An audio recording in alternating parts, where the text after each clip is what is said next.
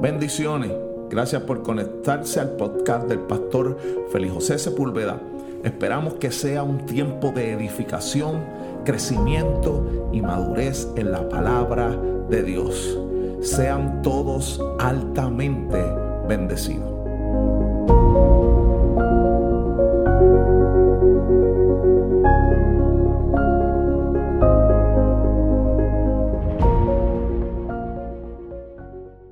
Bendecidos. Qué bueno tenerlos una semana más aquí en esta tercera temporada de La familia, la idea de Dios, en este último episodio, el episodio número 8, hablando de los hijos. Y quiero inmediatamente leer eh, los textos base, los textos bases de, de esta instrucción o esta enseñanza que tendremos en el día de hoy, que se encuentran en el libro de Efesios capítulo 6, Efesios capítulo 6, los versos del 1 al 4, y lee así, Hijos, obedeced en el Señor a vuestros padres, porque esto es justo. Honra a tu padre y a tu madre, que es el primer mandamiento con promesa, para que te vaya bien y sea de larga vida sobre la tierra. Y vosotros, padres, no provoquéis a ira a vuestros hijos, sino criarlo en disciplina y amonestación al Señor. Cuando el apóstol Pablo es significativo entender que el apóstol Pablo se dirigía directamente a los hijos en este pasaje que acabamos de leer. Esta carta fue escrita para ser leída en público. Por eso es evidente que los hijos eran parte activa de la congregación eran tan importantes como los adultos. Ellos eran considerados también responsables de modelar la vida cristiana en medio de un mundo de pecado. Y esta perspectiva honraba a los niños y ellos a su vez con sus acciones honraban a Dios. Amado, nosotros no podemos solamente hablarle a nuestros hijos en la congregación los últimos domingos del mes sino que tenemos que referirnos a ellos todos los días en todas nuestras predicaciones. Ya que la crianza de nuestros hijos sabemos y entendemos que no es una tarea fácil ni es una tarea sencilla, sino que esto es una asignación divina. Y Dios a nosotros los padres nos ha encargado a nuestros hijos. Es decir, nosotros los padres somos los representantes de Dios en el hogar y tenemos un privilegio pero también tenemos una gran responsabilidad de educarlos a través de la instrucción y a través de la disciplina y todo esto tiene que ser llevado en amor. Hablamos la semana pasada que nosotros somos los encargados de formar el carácter de nuestros hijos. Y debemos entender que para formar el carácter de nuestros hijos nosotros necesitamos tres grandes premisas en esta crianza. Número uno, necesidad. Nuestros hijos necesitan nuestra ayuda en la formación de ellos. Así que nuestro rol es importante porque ellos, nuestros hijos, nos necesitan. Número dos, es un deber nos toca a nosotros esa responsabilidad. No es a nadie más, ni a los abuelos, ni a los tíos, ni a los que los crían, ni a los maestros, ni a la escuela. Es a nosotros el deber y la responsabilidad de disciplinar a nuestros hijos. Y lo tercero que necesitamos saber es que tenemos que ser ejemplo. Debemos modelar lo que decimos. Una instrucción sin ejemplo nunca dará un buen resultado. Cuando la Biblia habla en este pasaje el mandato a los hijos a obedecer, se refiere eh, eh, a este mandato se refiere a dos cosas. Número uno, obedecer. Número dos, honrar. Y obedecer el pasaje paralelo con este, que es Colosenses capítulo 3, versículo 20, dice obedecer en todo. Y esto implica que no importa la condición espiritual de los padres, ni que sean creyentes o no sean creyentes. El mandato es a la obediencia. Y número dos, la honra. El verbo honrar va mucho más allá que un acto de, obediencia. Él involucra respeto, estima, amor, reverencia y dignidad. Es la forma que asume el amor hacia aquellos que Dios ha puesto sobre nosotros. Es importante porque el apóstol Pablo es enfático en, la carta a los romanos y también lo dice en la carta a los timoteos, en donde sitúa algunos pecados y, y, pudiéramos decir algunos de los peores pecados en sus cartas y en ellos sitúa a los hijos que son desobedientes. Por ejemplo, cuando leemos Romanos, el libro de Romanos, la carta a los Romanos, capítulo 1, versículo del 28 al 31, dice algo así, dice algo más o menos así, dice, y como ellos no aprobaron tener en cuenta a Dios, Dios los entregó a una mente reprobada para hacer cosas que no convienen, estando atestados de toda injusticia, fornicación, perversidad, avaricia, maldad, llenos de envidia, homicidio, contienda, engaño y malignidades, murmuradores, detractores, aborrecedores de Dios, injuriosos, soberbios, altivos, inventores de males, desobedientes a los padres, necios, desleales, sin afecto natural, implacables y sin misericordia. Romanos 1, 28 al 31. Pero también cuando le habla a Timoteo le dice, también debes saber esto, que en los postreros días vendrán tiempos peligrosos. ¿Por qué? Porque habrán hombres amadores de sí mismos, avaros, vanagloriosos, soberbios, blasfemos, desobedientes a los padres, ingratos, impíos, sin afecto natural, implacables, intemperantes, crueles, aborrecedores de lo bueno, traidores, impetuosos, infautados, amadores de los deleites más que da Dios, que tendrán paciencia de piedad, pero negarán la eficacia de ella. A estos evita. Así que lo que el apóstol Pablo está haciendo enfático es que dentro de todo esto peores pecados que él está hablando, uno de los más graves es los desobedientes a los padres. Y es simplemente por el hecho de que desobedecer a los padres implicará que estas personas que no respetan la primera autoridad que Dios les ha dado terminarán siendo toda esta clase de pecados a causa de su primera eh, eh, de su primera desobediencia ante las autoridades. Es por eso que nosotros tenemos que criar a nuestros hijos en el temor del Señor, disciplinarlos en el temor del Señor, usando la palabra de Dios como nuestra guía, como nuestra instrucción para nosotros ser enfáticos y ser correctos a la manera en que nosotros corregimos a nuestros hijos. Así que la crianza de nuestros hijos requiere una actualización constante de todo lo que sucede en nuestro entorno. Amado, entienda, Padre, no se puede corregir de la misma manera que se hacía antes. ¿Sabes por qué? Porque los niños no son los mismos, tampoco es la misma madurez, ni tampoco es el mismo tiempo o la misma temporada. Por ejemplo, los jóvenes de la generación X del 1965 al 79 maduraban o maduraban a los 18 años. La generación baby boomer incluso a los 12 o 15 años ellos ya asumían rol de adulto. Pero esta generación millennial y centennial, que son del 2000 hasta acá, a los 21 todavía no han madurado ni se han desarrollado completamente. Amado, esto no tiene que ver que ellos sean mejor o peor que nosotros. Esto no tiene que ver con que sea culpa de ellos o no sea culpa de ellos, sino que ahora mismo en nuestra corrección y disciplina para nuestros hijos de estas edades, no podemos comparar quienes éramos nosotros antes a su edad con la edad que ellos tienen ahora, porque los tiempos han cambiado, la disciplina tiene que ir actualizándose.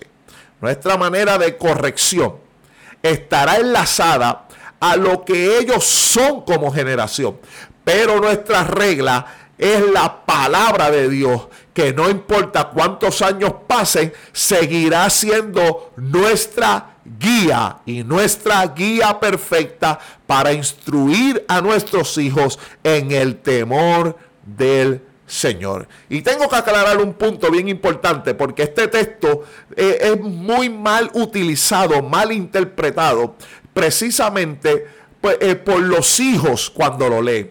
Porque Efesios 6:4 dice, Padre, no provoquéis a ira a sus hijos, sino criadlo en disciplina y amonestación del Señor. Y los hijos cuando leen este texto, ellos piensan que es que no podemos disciplinar a nuestros hijos porque para que ellos no se airen o no tengan ira. Pero la realidad del texto no habla de eso. El texto no dice, no disciplines a tu hijo para que no le dé ira. Más bien en el original el texto dice, para que no los provoques a ira, criarlos en disciplina y amonestación. Esto significa que para que nuestros hijos no estén airados, para que nuestros hijos aprendan a estar sujetos a autoridad, hay que criarlos en disciplina y amonestación del Señor. Lo más que puede creer, crear, crear, amado, lo más que puede crear un niño rebelde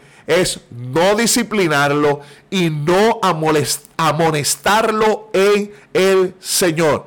Tenemos a veces la tendencia de pensar que nuestros hijos no nos van a amar por cuando los disciplinamos. Y realmente, aunque ellos no lo agradezcan hoy, más tarde ellos lo harán porque ellos sabrán que todo lo que nosotros estamos haciendo para ellos en amor, disciplinándolo, es y termina siendo por el bien de cada uno de ellos. Mire, incluso la Biblia hasta dice lo contrario. La causa por la, por la que nos disciplinamos es porque amamos como Dios ama y nos corrige. Mire cómo lo dice Proverbios 3:12. Dice, porque Jehová al que ama castiga, como el padre al hijo a quien quiere. Esto da a entender, este texto da a entender que nosotros castigamos y nosotros corregimos a nuestros hijos y disciplinamos a nuestros hijos porque los amamos. Así también Dios nos disciplina a nosotros y nos castiga a nosotros por el amor que nos tiene. Es más, nos dice la Biblia que las consecuencias, nos dice la Biblia, las consecuencias de no corregirlo y de no instruirlo. Mira lo que la Biblia nos enseña, que si nosotros dejamos sin disciplina a nuestros hijos, los convertimos a ellos mismos en bastardo, así como lo está escuchando. La Biblia nos enseña que si nosotros dejamos sin disciplina a nuestros hijos, entonces en vez de ser nuestros hijos, los convertimos en bastardo. Hebreos 12 del 6 al 8 dice, porque el Señor al que ama disciplina y azota a todo el que recibe por hijo. Si soportáis la disciplina, Dios os trata como a hijo, porque ¿Qué hijo es aquel a quien el padre no disciplina? Pero si se os deja sin disciplina, de la cual todos han sido participantes, entonces sois bastardos y no sois hijos. Así que, amados, si nosotros le negamos la corrección a nuestros hijos, la disciplina a nuestros hijos, lo que estamos generando en nuestros hijos es un espíritu de orfandad en ellos. Por eso la Biblia, Proverbios 13, 24 dice, el que detiene el castigo a su hijo aborrece, mas el que lo ama desde temprano lo corrige. Qué poderoso eso. El que detiene el castigo a su hijo aborrece, mas el que lo ama desde temprano lo corrige. Cuando hablamos desde temprano es que nosotros tenemos que desde que nuestros hijos tienen, nacen y comienzan a hacer cosas que son incorrectas, nosotros tenemos que comenzar a disciplinar la semana pasada dije que no podemos disciplinar sin amor, porque el amor y la disciplina no son cosas contrarias, sino que no podemos hacer una sin hacer la otra. Tenemos, no podemos amarlos mucho sin disciplinarlo y no podemos disciplinarlo sin amarlo. El equilibrio perfecto es disciplinar a nuestros hijos en amor. Amado, nosotros lo importante que tenemos que saber como padres es que nosotros no podemos dar instrucción a nuestros hijos si primero nosotros no la estamos modelando. Y quiero ilustrarle algo para que podamos entender la capacidad que nosotros tenemos para evidenciarle a nuestros hijos lo que nosotros le decimos y lo que nosotros modelamos. Eh, cuenta la historia de una madre que andaba con su hijo para montarse en el tren y tenía que pagar el boleto después de 11 años en adelante. Así que cuando las, la mamá va a la boletería, el niño tenía 11 años y la mamá le dice, vas a decir que tienes 10 años para no pagar tu pasaje. El niño dijo que tenía 10 años en la boletería. Cuando el hombre que está recogiendo los boletos luego que, sale el tren el hombre que está recogiendo los boletos se sienta al lado del niño y le dice, dame tu boleto. Y el niño le dice, no, es que yo no pagué boleto. ¿Por qué no pagaste boleto? Porque yo tengo 10 años. Así que los que tienen 10 años viajan gratis. Y le dice él, ah, qué bueno que tienes 10 años. ¿Y cuándo cumples 11 años? Y el niño le dice, inmediatamente que me baje del tren. ¿Qué estaba queriendo decir este niño? Mi mamá me está pidiendo que yo mienta pero una mentira que hagamos hacer a nuestros hijos después no nos dará autoridad para corregirlo cuando el niño mienta. Así que lo que nosotros modelamos tiene repercusión en nuestros hijos. Mire, mire tal es así, mire cómo la Biblia habla. Abraham le miente de su esposa Saraí. Eso lo vemos en Génesis 12, del 10 al 13. En Egipto mintió de que era su mujer para que no lo mataran. Y por causa de eso él tuvo ganado, tuvo riqueza. Todavía no tenía a Isaac. Pero Abraham volvió a mentir de su esposa, de su esposa Sara al rey Abimelech. Eso se encuentra en Génesis 20, del 1 al 3. Ya Sara tenía 90 años. Ya no era tan linda o tan hermosa y ya tenía a Isaac. Así que Abraham mintió en dos ocasiones para salir al, suelto y no tener problemas de repercusión por sus hijas. Quizás la primera era entendible cuando su hija, su esposa era, era, era joven, era linda, la Biblia dice. Pero ya en la segunda su esposa tenía 90 años, ya quizás las cualidades físicas no eran igual que las primeras, pero como quiera mintió y ya para ese entonces tenía a Isaac.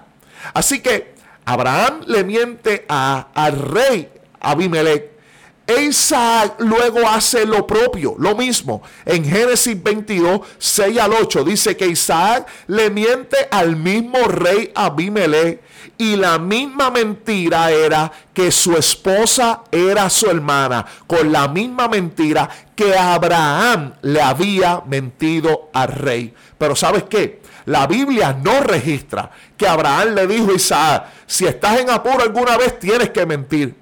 Por ejemplo, él no le dijo, a cada vez que tú estés en apuro, miente. Yo tuve que hacerlo. No, Abraham no tuvo que decirle a su hijo como de manera verbal lo que tenía que hacer y cómo tenía que mentir. Pero sus acciones le enseñaron más que lo que él podía hablar. Amado, es por eso que nosotros necesitamos entender que nuestros hijos están viendo lo que nosotros hacemos. Tus hijos ven si usted no devuelve un dinero que le dieron de más en la tienda. Sus hijos ven si usted miente en los cupones y en el WIC. Los que viven en Puerto Rico entenderán.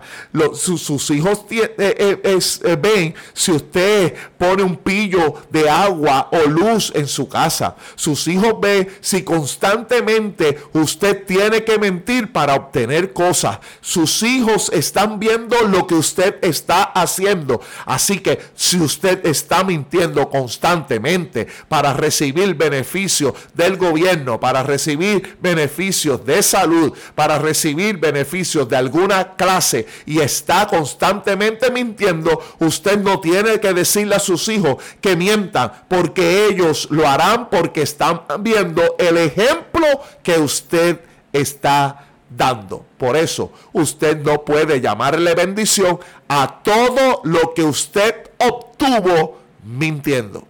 Así que usted es el ejemplo de sus hijos. Y amado, y cuando le hablo de que usted y yo somos el ejemplo de nuestros hijos, eso significa que nosotros no somos el pana de nuestros hijos, que nosotros no somos el mejor amigo de nuestros hijos. Eso es un término errado. Nosotros somos el papá o la mamá de nuestros hijos. ¿Y cómo? Como consecuencia de esto, somos los maestros, somos el modelaje que le damos a nuestros hijos. Por eso es importante entender que lo que nosotros hacemos para nuestros hijos, que lo que nosotros modelamos para nuestros hijos, que la vida que nosotros vivimos con relación a la fe que nosotros creemos, a lo que le inculcamos a nuestros hijos y a lo que le decimos que debe hacer para ser un buen hombre y una buena mujer. En este tiempo nosotros tenemos que, como lo decimos, reflejarlo en nuestras acciones. Lo que Timoteo había aprendido fue lo que Pablo le dio como consejo incluso para conducirse en su ministerio. ¿Y de quién había aprendido Timoteo? Timoteo había aprendido de su mamá y de su abuela. Mire cómo lo dice el apóstol Pablo. Le dice a Timoteo, pero persiste tú en lo que has aprendido y te persuadiste sabiendo de quién has aprendido y que desde la niñez has sabido las sagradas escrituras, las cuales te pueden hacer sabio para salvación por la fe que es en Cristo Jesús. Segunda de Timoteo 3, 14 y 15. Amado, déjeme decirle esto porque es importante que usted lo entienda. Nosotros a veces tenemos una manera difícil eh, de, entender con relación a nuestros hijos. Nosotros queremos darle herencia a nuestros hijos, pero no queremos dejarle legado. Y cuando nosotros hablamos de herencia, estamos hablando de cosas materiales, de bienes, de carros, de casas, de solares, para que nuestros hijos estén bien cuando nosotros faltemos. Pero lo mejor que nosotros podemos dejarle a nuestros hijos es el legado. Y el, el legado que nosotros le podemos dejar es este precioso evangelio de Jesucristo, que amen a Cristo, que amen su palabra, que amen al Espíritu Santo, que aprendan a estar en su presencia. No hay mejor legado que este precioso legado del Evangelio. Y eso no solo se da con palabra, sino también se da con acciones. Así que la corrección en muchas ocasiones es incómoda, pero amado, pero tenemos la certeza de que dará buen fruto. Por experiencia los digo, dará muy buen fruto. Y esto, amado, tenemos que entenderlo, corregir a nuestros hijos, le incomodará, pero dará buen fruto. Y ese fruto nosotros lo veremos. Será la evidencia del trabajo que nosotros hacemos con nuestros hijos. Llega una etapa en la vida de nuestros hijos, generalmente después de los 15 años, que estos niños se creen más inteligentes que sus padres. Porque los niños pueden saber más tecnología, pueden tener más palabras actuales, pueden estar más de moda, pueden tener más internet, pueden tener más acceso a la información que incluso que nosotros. Pero hay algo en que nunca los hijos superarán a sus padres y es en la experiencia de vida en cómo son las cosas y en lo que te sucederá si usted no toma consejo de ella. Por eso Proverbios 4.1 dice, oíd hijos la enseñanza de un padre y estad atentos para que conozcáis cordura, la manera en que un hijo no se vuelve loco en la vida es cuando escucha las enseñanzas de su padre. Escuche bien, amado. Yo al comienzo de la crianza de mis hijas dije, yo quiero que mis hijas sean como yo. Y trabajé duro para que sacaran mi forma de ser, se rieran de la vida y no lloraran por cosas que no merecían sus lágrimas. Pero descubrí que con el pasar del tiempo la iba a ser frágil. Así que comencé a orar y a decirle a Dios que yo quiero que sean como su mamá, porque su mamá es fuerte, sabia en las decisiones que toma. Y que, y que ellas valorarían esto y fueran estudiosas y inteligentes como ella. Pero también descubrí que los estudios y el carácter no le darían el éxito en la vida. Y fue cuando comencé a orar, Señor, entonces yo quiero que sea como tú. Pero para esto, para que ellas sean como tú, primero necesito cambiar yo.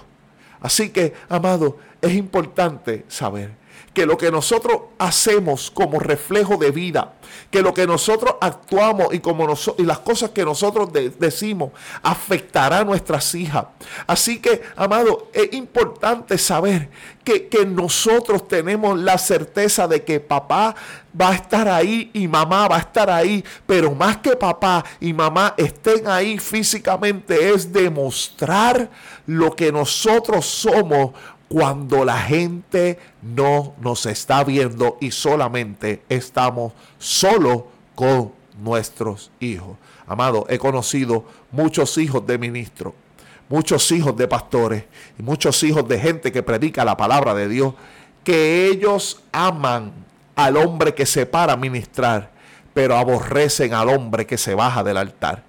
Y nosotros tenemos que ser este tipo de persona que tengamos la capacidad, la madurez, la eficacia para ser hombres de Dios, no solo cuando tenemos un micrófono, sino moderar a Cristo en todo lo que nosotros hacemos en nuestra casa, en nuestro trabajo y como evidencia de nuestros hijos, de que nosotros somos lo que decimos que nosotros somos. No hay nada peor que usted tener éxito en el ministerio, aparente éxito en el ministerio, mover masas, tener gente que lo siguen, que le den like, pero que sus hijos no quieran pasar tiempo con usted ¿Y sabe cómo se produce eso? Eso se produce cuando lo que nosotros decimos no va en relación con lo que nosotros hacemos. Cuando lo que nosotros predicamos no va en relación con lo que nosotros hacemos en nuestra vida diaria. Nosotros no podemos predicar desde nuestros altares, amado, un evangelio de gracia tratando a nuestros hijos en ley, tratando a nuestros hijos de someterlos a la fuerza, de maltratarlos con palabras, con acciones y con hechos hecho. nuestra, nuestra acción tiene que evidenciar el Cristo que nosotros servimos. Nuestra pasión por servir a Cristo tiene que ser tan y tan buena que nosotros podamos servir a Cristo, servir a nuestros hijos, servir al ministerio y donde quiera que Dios nos ponga, ser la misma persona intachable, íntegra delante de Dios. Esto no significa, amado, que nosotros no vamos a cometer errores. Es más, esto no significa que al momento de usted estar escuchando esto no haya cometido errores con nuestros hijos. Todos hemos estado en esa estación. Todos hemos cometido y hemos dicho cosas que no debemos decir, pero también es importante que nosotros sepamos que cuando tenemos el Espíritu de Dios dentro de nosotros, Él mismo nos ayuda para nosotros si hemos fallado,